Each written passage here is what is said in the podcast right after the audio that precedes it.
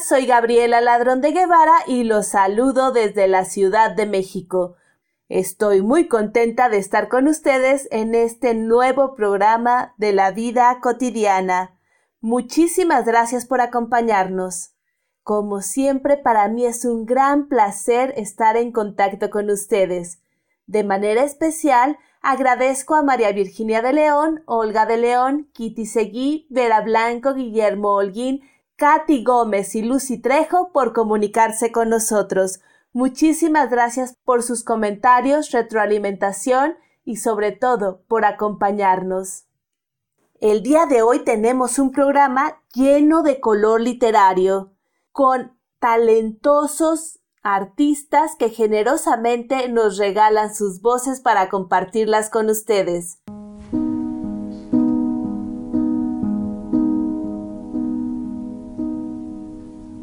Continuamos con La vida cotidiana de Radio Nuestra América, a cargo de Gabriela Ladrón de Guevara.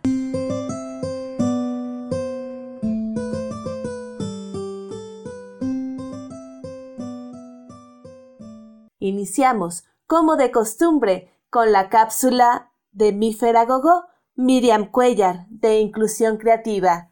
Sonrisa perfecta.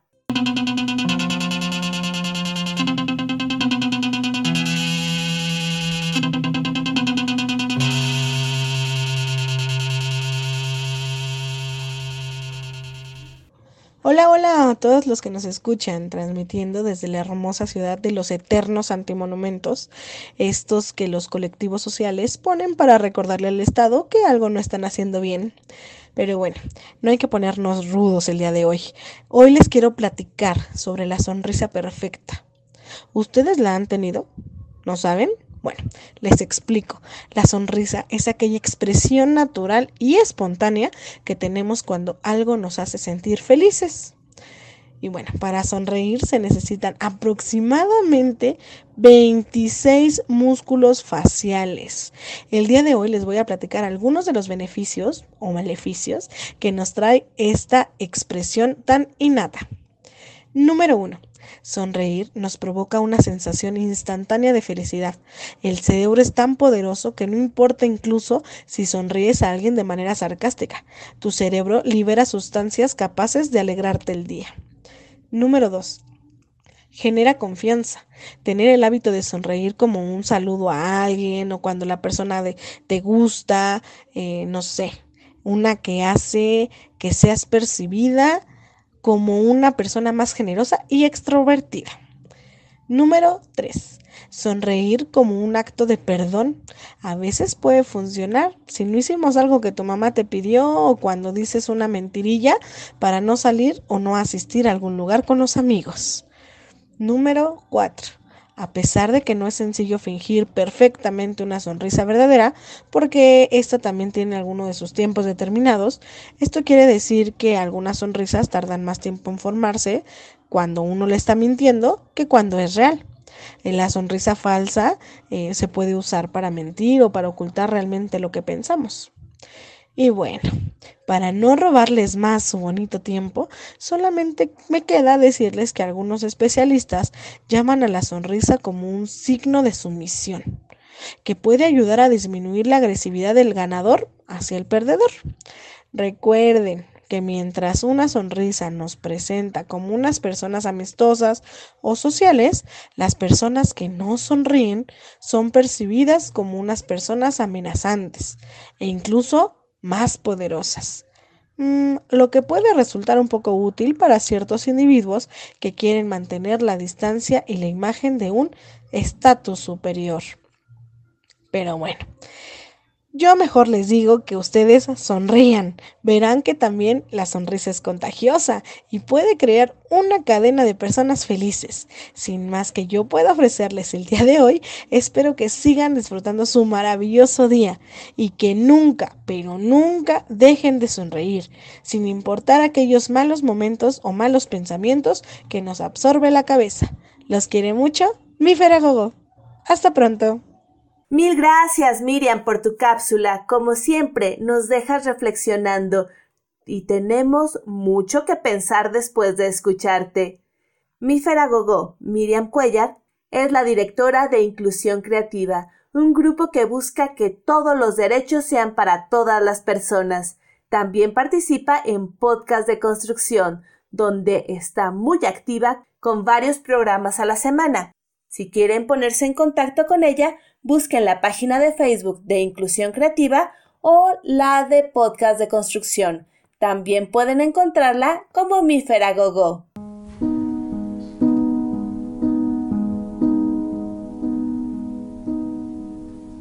Continuamos con La vida cotidiana de Radio Nuestra América, a cargo de Gabriela Ladrón de Guevara.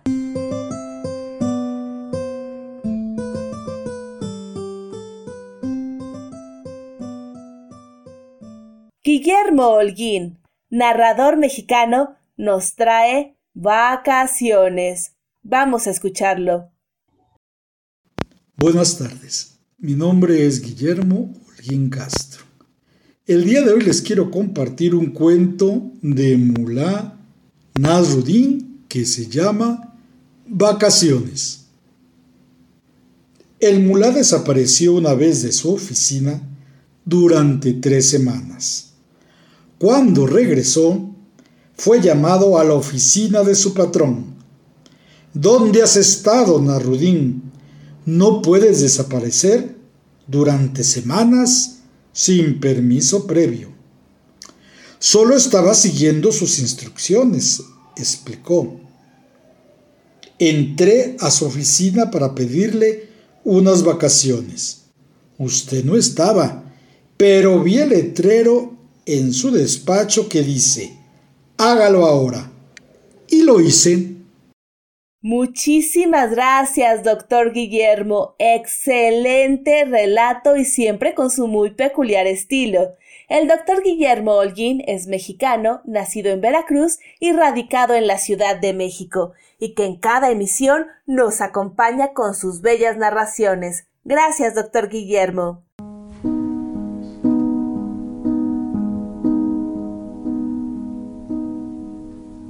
Continuamos con La vida cotidiana de Radio Nuestra América, a cargo de Gabriela Ladrón de Guevara.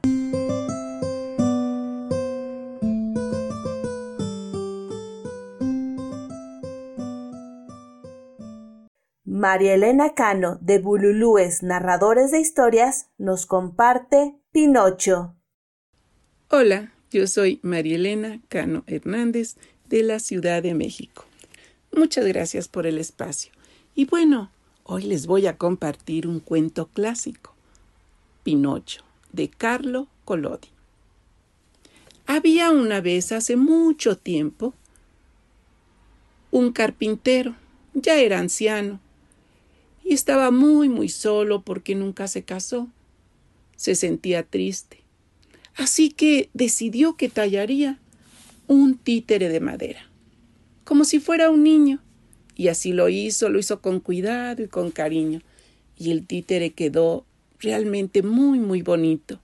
Y le puso Pinocho. Pero bueno, el títere pues era de madera, así que permanecía ahí sentado, quieto, y Yepeto seguía sintiéndose muy solo. Una noche llegó el hada de los deseos conmovida por la soledad de Yepeto y porque realmente el títer era tan bonito. Así que decidió darle vida. Y al día siguiente, cuando Yepeto despertó, escuchó sorprendido. Buenos días, papá. Se puso feliz. Pinocho tenía vida. Pero claro, como buen papá inmediatamente pensó que tenía que educarse. Así que no tenía mucho dinero, pero fue y vendió su abrigo para comprar los libros para que Pinocho fuera a la escuela. Así que le llevó los libros y lo despidió. Y Pinocho emprendió el camino hacia la escuela acompañado de Pepe Grillo, un grillito que el hada de los deseos le había asignado como su conciencia, para que lo aconsejara y no permitiera que se metiera en problemas. Bueno, pues ya iban rumbo a la escuela muy contentos, cuando de pronto Pinocho escuchó Vengan, vengan al teatro de las marionetas. Pinocho, que no conocía nada de esto, por supuesto, le dio curiosidad y se fue hacia allá, a pesar de que Pepe Grillo le decía que no, que no, que tenían que ir a la escuela. Cuando llegaron, a Pinocho le gustó mucho la función, pero el dueño del teatro lo vio y pensó que podía sacar muy buen dinero con ese títere que caminaba y hablaba solo. Así que se acercó a él y le ofreció trabajo y pagarle muy bien. Pinocho aceptó. Y trabajó unos días, pero empezó a extrañar mucho a su papá. Así que le dijo al dueño que se marchaba. Pero el dueño mm, no, no lo dejó ir. ¿Cómo? Perdería todo el dinero que estaba ganando. Así que metió a Pinocho en una jaula. Y claro, pues ahí también se quedó Pepe Grillo. Pinocho lloraba y lloraba. Pero el hada de los deseos, que estaba muy al pendiente, llegó y le preguntó Pinocho, ¿por qué estás aquí? ¿Cómo llegaste? Ah, pues es que iba rumbo a la escuela y unos malvados me raptaron y me pusieron en esta jaula. Hmm, pero el hada, el hada sabía muy bien qué es lo que había pasado, así que reprendió a Pinocho y le dijo Mira, Pinocho, siempre que mientas, te va a crecer la nariz. Y sí, a Pinocho le creció la nariz. Y entre más grande la mentira, más te crecerá.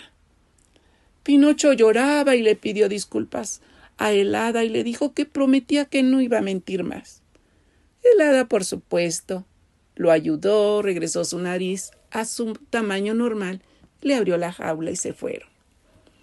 Ya iban rumbo a su casa, pero por el camino pasaron unos niños que iban felices, cantando, jugando, y Pinocho les preguntó ¿A dónde van? Vamos al mundo de los juguetes. Ahí podremos comer todas las golosinas que queramos y además jugar, jugar con todos los juguetes. Pinocho, muy entusiasmado, empezó a seguirlos, a pesar de que Pepe Grillo lo jalaba y lo jalaba, pero Pepe Grillo pues era muy débil, muy chiquito y no pudo detenerlo. Cuando llegaron al mundo de los juguetes y las golosinas, Pinocho ¿qué hizo? Pues ponerse a jugar y jugar y comer y comer. Cuando de pronto miró a su alrededor. Los niños tenían orejas de burro y otros se habían convertido completamente en burros. Muy asustado tocó sus orejas. ¡Ah! No era posible. Él también tenía orejas de burro. Se asustó muchísimo. Y Pepe Grillo le dijo Bueno, ¿y qué esperabas? Si no vas a la escuela, pues te convertirás en un burro. Así que Pinocho, muy asustado, se fue de ahí, del mundo de los juguetes, rumbo a su casa. Ya en el camino sus orejas volvieron a ser normales. Cuando llegaron a la casa, Yepeto no estaba, así que le preguntaron a los vecinos y le le dijeron que, que Yepeto, muy triste y desesperado, había ido a buscarlo y que se fue rumbo al mar, porque le dijeron que por ahí estaba el mundo de los juguetes. Así que Pinocho y Pepe Grillo se fueron al mar. Cuando llegaron ahí, Pinocho empezó a nadar con sus bracitos y Pepe Grillo se le subió en el hombro. Pero una ballena, que era la que se había tragado a Yepeto, lo vio y se lo tragó también. Ya dentro del estómago de la ballena se encontraron y se abrazaron y platicaron todo lo que les había pasado, y Pinocho le dijo a su papá que nunca más sería desobediente, que le habían dicho que esa ballena se lo había tragado y lo había venido a buscar, pero ahora ¿cómo saldrían? Pepe Grillo les dijo haremos una fogata y cuando la ballena sienta que se ahoga por el humo, abrirá la boca y saldremos rápidamente. Así lo hicieron. Salieron de la ballena y nadaron hasta la orilla. Y después emprendieron el camino a la casa. Y ya ahí, desde ese día, Pinocho fue obediente, estudiaba, ya no mentía. Pasó un tiempo y el hada al ver esto le dio mucho gusto y decidió que convertiría a Pinocho en un niño de verdad, un niño de carne y hueso. Cuando lo hizo, Pinocho se sintió feliz, era su sueño ser un niño de verdad. Y Yepeto por fin tenía un hijo, un hijo de verdad. Y bueno, fueron muy felices Yepeto, Pinocho, pero creo que sobre todo Pepe Grillo, porque ya no tendría que pasar tantos problemas ante las travesuras de Pinocho. Y bueno, colorín colorado, este cuento no ha terminado, porque vienen muchos más. Muchas gracias. Mil gracias, María Elena. Excelente relato. María Elena Cano es la coordinadora de Bululúes, narradores de historias. Pueden escuchar a Bululúes todos los viernes en la tarde en su función virtual en la página de Facebook Bululúes Narradores de Historias. Además tienen sus martes de invitados, miércoles en vivo y su programa de radio Bululúes Narradores de Historias en RAO, Radio Alfa Omega. Sigan a Bululúes para conocer más de sus excelentes narradores. Gracias María Elena por compartir con nosotros.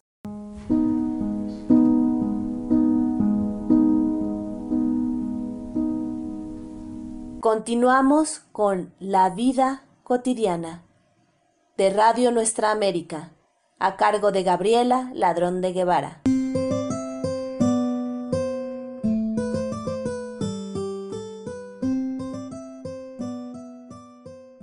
Nuestra querida María Luisa Bimbert de Fortín de las Flores, Veracruz, México, comparte con nosotros relato. Hola, soy Mari Bimbert de Fortín de las Flores, Veracruz, y les voy a compartir, a invitación de la doctora Gabriela Ladrón de Guevara, un relato de mi autoría. Abro la ventana, recibo el aire fresco de la mañana con aroma de libertad, que se tiñe de dorado con los primeros rayos de un sol de amanecer. Los pájaros cantan, revolotean felices ante el milagro de un nuevo día. Atrás quedan las tormentas del pasado, las palabras atrapadas, los deseos reprimidos, los sueños incompletos. La ventana de mi alma me invita a pasar, a volar entre nubes, mi sueño alcanzar, sin rumbo ni prisa, navegar por los mares. Las gaviotas se encuentran y platican sus penas. Ellas guardan los secretos que les dan las sirenas. Traen mensajes de amores desde tierras lejanas y en cajitas de nácar adornadas de perlas han dejado guardados mis mejores momentos. La sirena me canta dulces notas de amor que le dejó en el olvido un marino perdido. Gracias. Mil gracias, María Luisa, como siempre, espectacular. María Luisa es una de nuestras colaboradoras más cercanas y muy querida por todos nosotros. Gracias por siempre apoyarnos en los proyectos.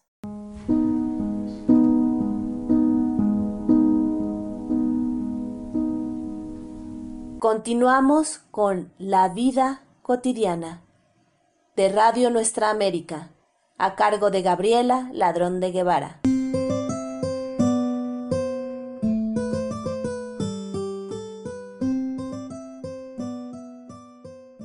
Ricardo Ismael de Uruguay comparte de su autoría Indio. Escuchémoslo.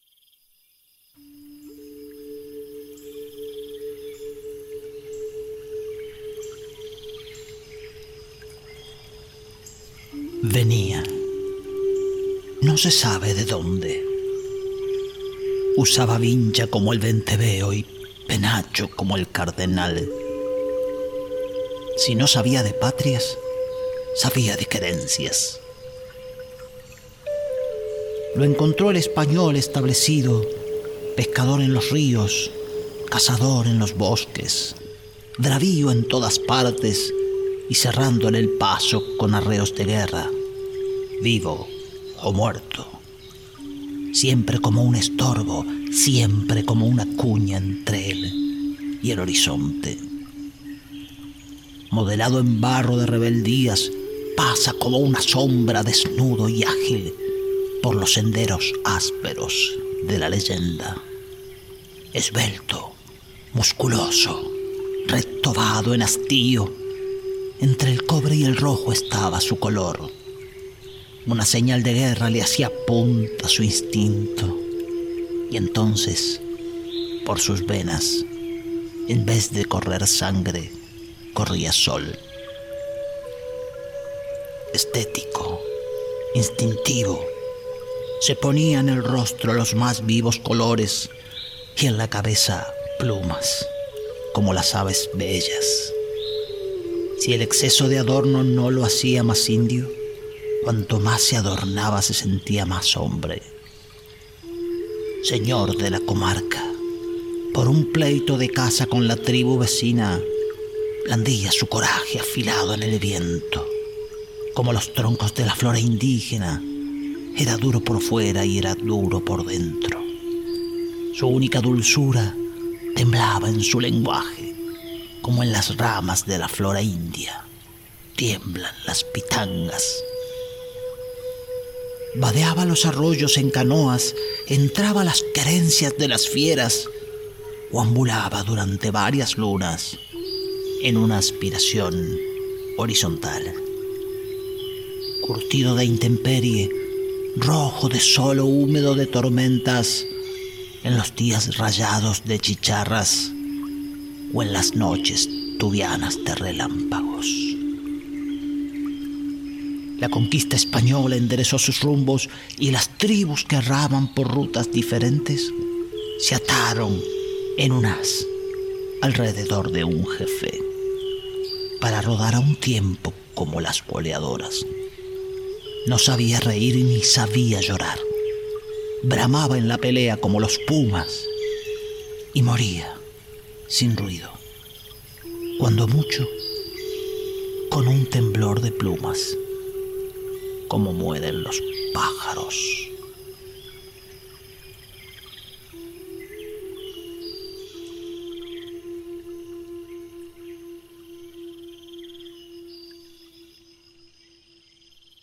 Poderoso poema que nos invita a reflexionar. Mil gracias, Ricardo Ismael.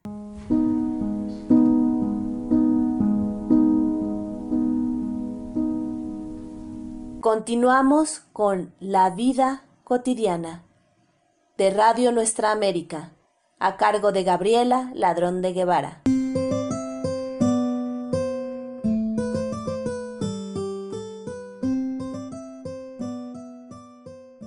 Jocelyn Saldívar, de Honduras, nos comparte Soñando con un beso. Soñando con un beso, soñando con un beso que con ternura recorre tu cuerpo y a la vez sintiendo el deseo que me provoca imaginarme en tu piel. Soñando con un beso, uno intenso que me haga sudar, que me quite el aliento, que me erice la piel y me haga perder la noción del tiempo, soñando con un beso, uno de esos que haga arder mi vientre, uno donde recorra tu cuello y me pierda con el aroma de tu piel. Déjame soñar con ese beso, uno húmedo y tibio, uno que recorra tu espalda y me deje sin habla, un beso que resucite mis labios muertos, soñando con un beso, uno de tu boca que me encienda la vida y que me vuelva loca, un beso que sacie mi sed de ti. Quiero con ese beso expresar lo que siento y que las palabras no pueden explicar. Solo un beso. Mil gracias, Jocelyn. Jocelyn es una profesora hondureña, poeta, escritora y además narradora y promotora de lectura. Síganla en el placer de la lectura en voz alta en Facebook, Instagram y Twitter. Gracias, Jocelyn.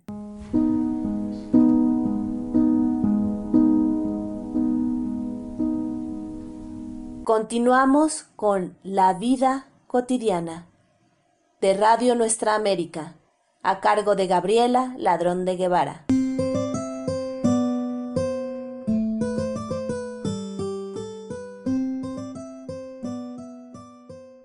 Liam Saldívar nos comparte cuando voy a la playa. Vamos a escucharlo. Hola, mi nombre es Liam Saldívar y les voy a contar una poesía que se llama Cuando voy a la playa. Cuando voy a la playa me gusta jugar, me divierto y aprendo con la arena y el mar. Cuando voy a la playa no me alejo de la orilla con mis amigos y juguetes lo pasaré de maravilla. Muchas gracias. Mil gracias, Liam. Liam es de Honduras y como podemos escuchar, es un excelente declamador. Mil gracias, Liam, por regalarnos tu voz.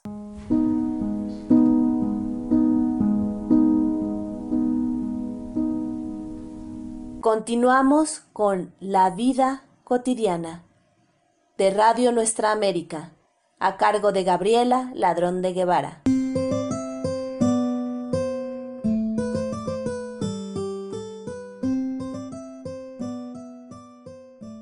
Nuestra madrina Elizabeth Martínez nos regala de Octavio Paz Piedra de Sol. Un saludo cordial desde la Ciudad de México. Soy Elizabeth Martínez Gómez. Hay quienes dicen que el divorcio es un proceso interminable. Y yo me pregunto si eso será verdad. Del escritor mexicano Octavio Paz, un fragmento de su poema Piedra de Sol. Frente a la tarde de salitre y piedra, armada de navajas invisibles, una roja escritura indescifrable escribes en mi piel y esas heridas como un traje de llamas me recubren. Ardo sin consumirme. Busco el agua y en tus ojos no hay agua, son de piedra. Y tus pechos, tu vientre, tus caderas son de piedra.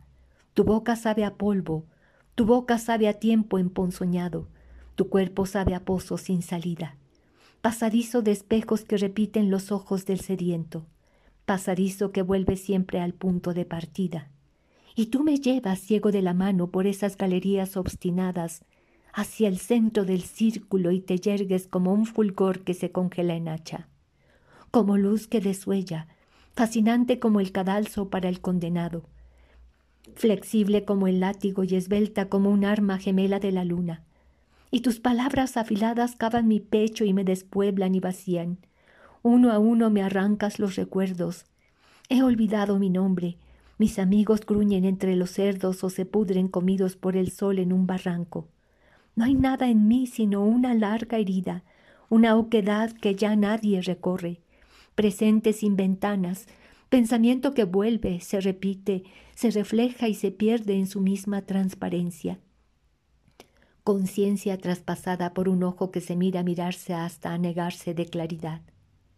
Yo vi tu atroz escama, me alucina, brillar verdosa al alba.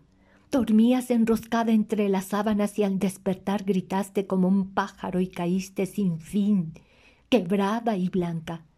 Nada quedó de ti sino tu grito, y al cabo de los siglos me descubro con tos y mala vista, barajando viejas fotos. No hay nadie, no eres nadie, un montón de ceniza y una escoba, un cuchillo mellado y un plumero, un pellejo colgado de unos huesos, un racimo ya seco, un hoyo negro y en el fondo del hoyo los dos ojos de una niña ahogada hace mil años. Miradas enterradas en un pozo, miradas que nos ven desde el principio, mirada niña de la madre vieja que ve en el hijo grande un padre joven, mirada madre de la niña sola que ve en el padre grande un hijo niño, miradas que nos miran desde el fondo de la vida y son trampas de la muerte. ¿O es al revés? Caer en esos ojos es volver a la vida verdadera. Caer, volver, soñarme y que me sueñen otros ojos futuros, otra vida, otras nubes, morirme de otra muerte. Esta noche me basta, y este instante que no acaba de abrirse y revelarme dónde estuve ¿Quién fui? ¿Cómo te llamas? ¿Cómo me llamo yo?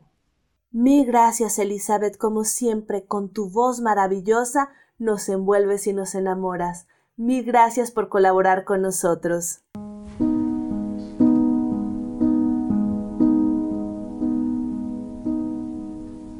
Continuamos con La vida cotidiana de Radio Nuestra América, a cargo de Gabriela Ladrón de Guevara.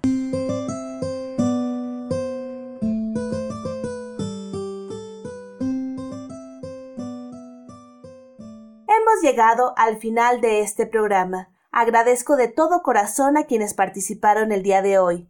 A mi Feragogó, Miriam Cuellar, Guillermo Holguín, María Elena Cano, María Luisa Bimber, Ricardo Ismael, Jocelyn Saldívar, Liam Saldívar, Elizabeth Martínez y a todos ustedes que nos escuchan. También agradezco por la música a Fernando García, talentoso músico mexicano que nos apoya en cada programa. Les recuerdo, si quieren comunicarse con nosotros, pueden hacerlo por la página de Facebook La Vida Cotidiana o mandarnos un correo electrónico a la vida cotidiana radio gmail.com. Mil gracias por acompañarnos. Soy Gabriela Ladrón de Guevara desde la Ciudad de México y nos escuchamos próximamente.